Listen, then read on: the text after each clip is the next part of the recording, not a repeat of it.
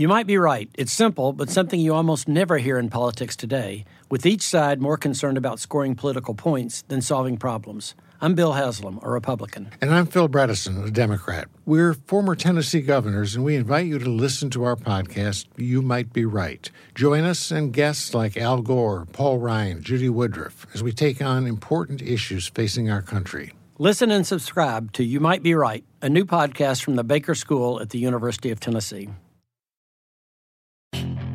Puedes hacer dinero de manera difícil, como degustador de salsas picantes, o cortacocos, o ahorrar dinero de manera fácil con Xfinity Mobile. Entérate cómo clientes actuales pueden obtener una línea de Unlimited intro gratis por un año al comprar una línea de Unlimited. Ve a es.xfinitymobile.com. Oferta de línea Unlimited gratis termina el 21 de marzo. Aplican restricciones. Xfinity Mobile requiere Xfinity Internet. Velocidades reducidas tras 20 GB de uso por línea. El límite de datos puede variar.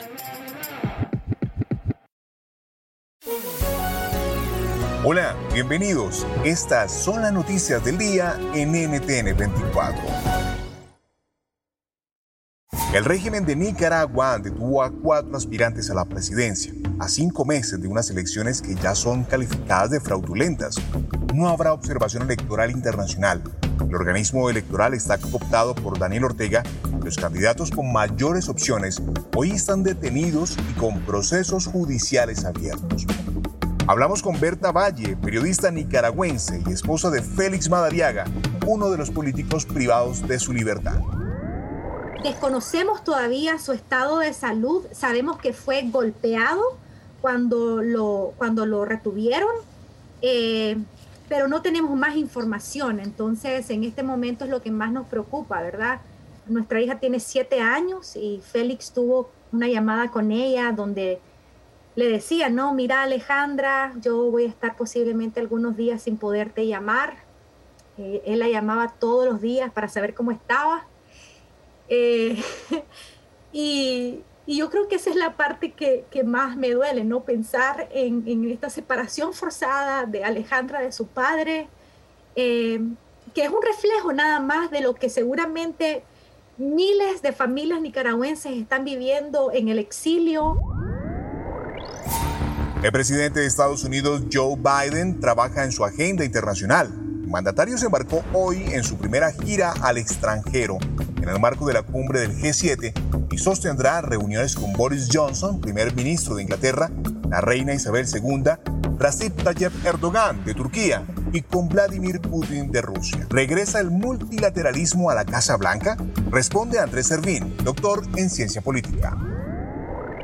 Sí, es evidente que hay un esfuerzo de la Casa Blanca por impulsar de nuevo los acuerdos multilaterales. Lo que pasa que hay que considerar el daño causado por cuatro años de administración Trump, por un lado, y eh, la contestación o el cuestionamiento por parte de toda una serie de actores sociales, predominantemente en las distintas sociedades occidentales, con respecto a hasta dónde puede llegar el multilateralismo y hasta qué punto es útil para el bienestar de la gente en general.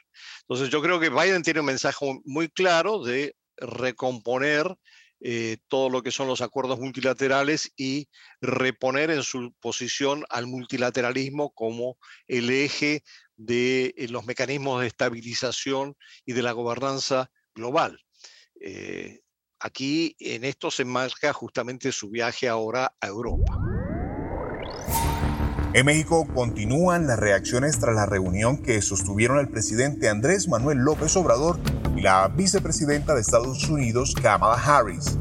El encuentro, dicen los cuerpos diplomáticos de ambos países, fortaleció la estrategia bilateral para problemas comunes como la seguridad fronteriza, la lucha contra las drogas y acuerdos comerciales. El análisis sobre este tema lo hicimos con Fernanda Caso, analista política, y David Alan Date, corresponsal del diario ABC en Washington.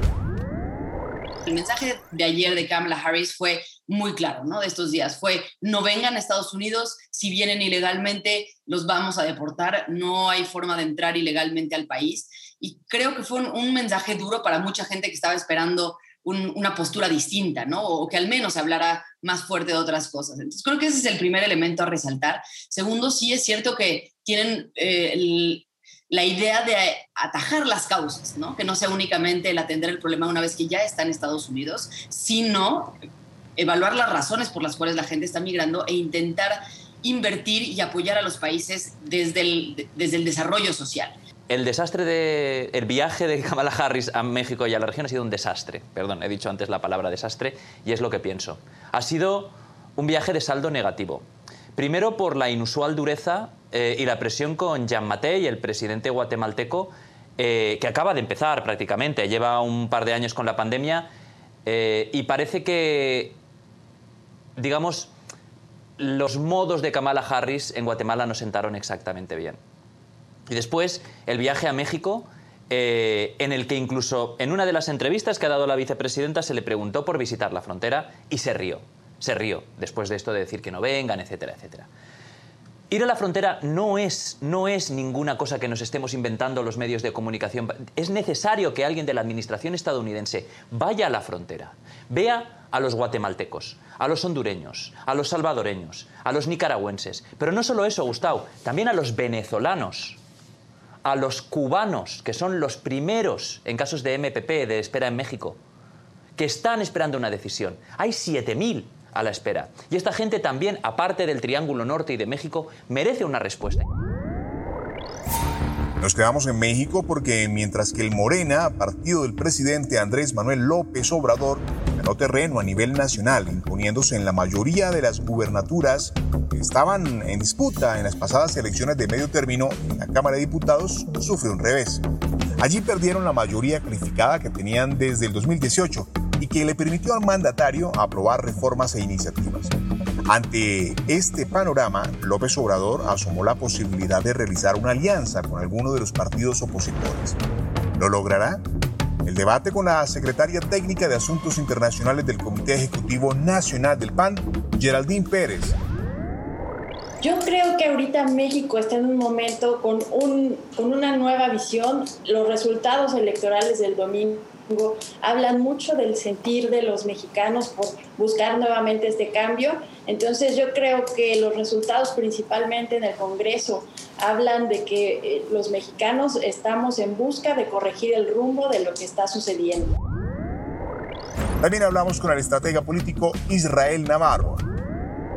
Bueno, pues vienen cambios eh, sustanciales a la forma de, de gobernar el país. Me parece que eh, el presidente pierde tracción en la parte legislativa, lo cual es un eh, bastión fundamental para asegurar la gobernabilidad de los próximos tres años. Entonces, eh, va a ser compleja la forma en la que se van a llevar a cabo alianzas próximamente al interior del Congreso y pues básicamente el Congreso adquiere muchísimo más peso ahora con una composición un poco más balanceada que a diferencia de tres años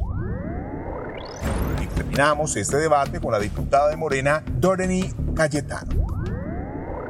La verdad es que queda bastante eh, equilibrado. Sin embargo, eh, con la alianza que sostenemos con los partidos de, la alianza y también con una oposición que sea eh, no solo moderada, sino constructiva, me parece que podemos alcanzar y proyectar el fin de este sexenio a buen paso y a buen ritmo.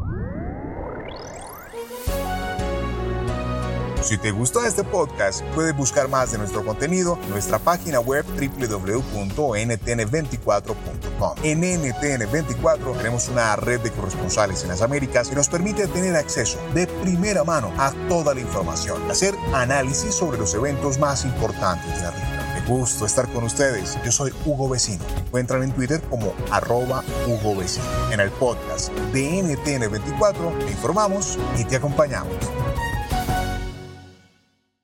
Is America's primary system working? Is the Electoral College still the best process for electing a president? Could a third party candidate ever be successful? In a new season of You Might Be Right, former Tennessee governors Bill Haslam and Phil Bredesen gather the country's top experts to explore these issues and more as we approach the 2024 presidential election. Listen to You Might Be Right, a new podcast from the Baker School at the University of Tennessee, available now wherever you get your podcasts.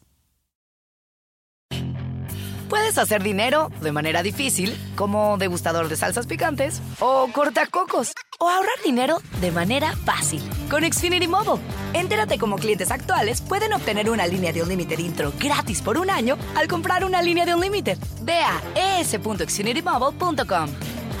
Oferta de línea o límite gratis termina el 21 de marzo. Aplican restricciones. Xfinity Mobile requiere Xfinity Internet. Velocidades reducidas tras 20 GB de uso por línea. El límite de datos puede variar.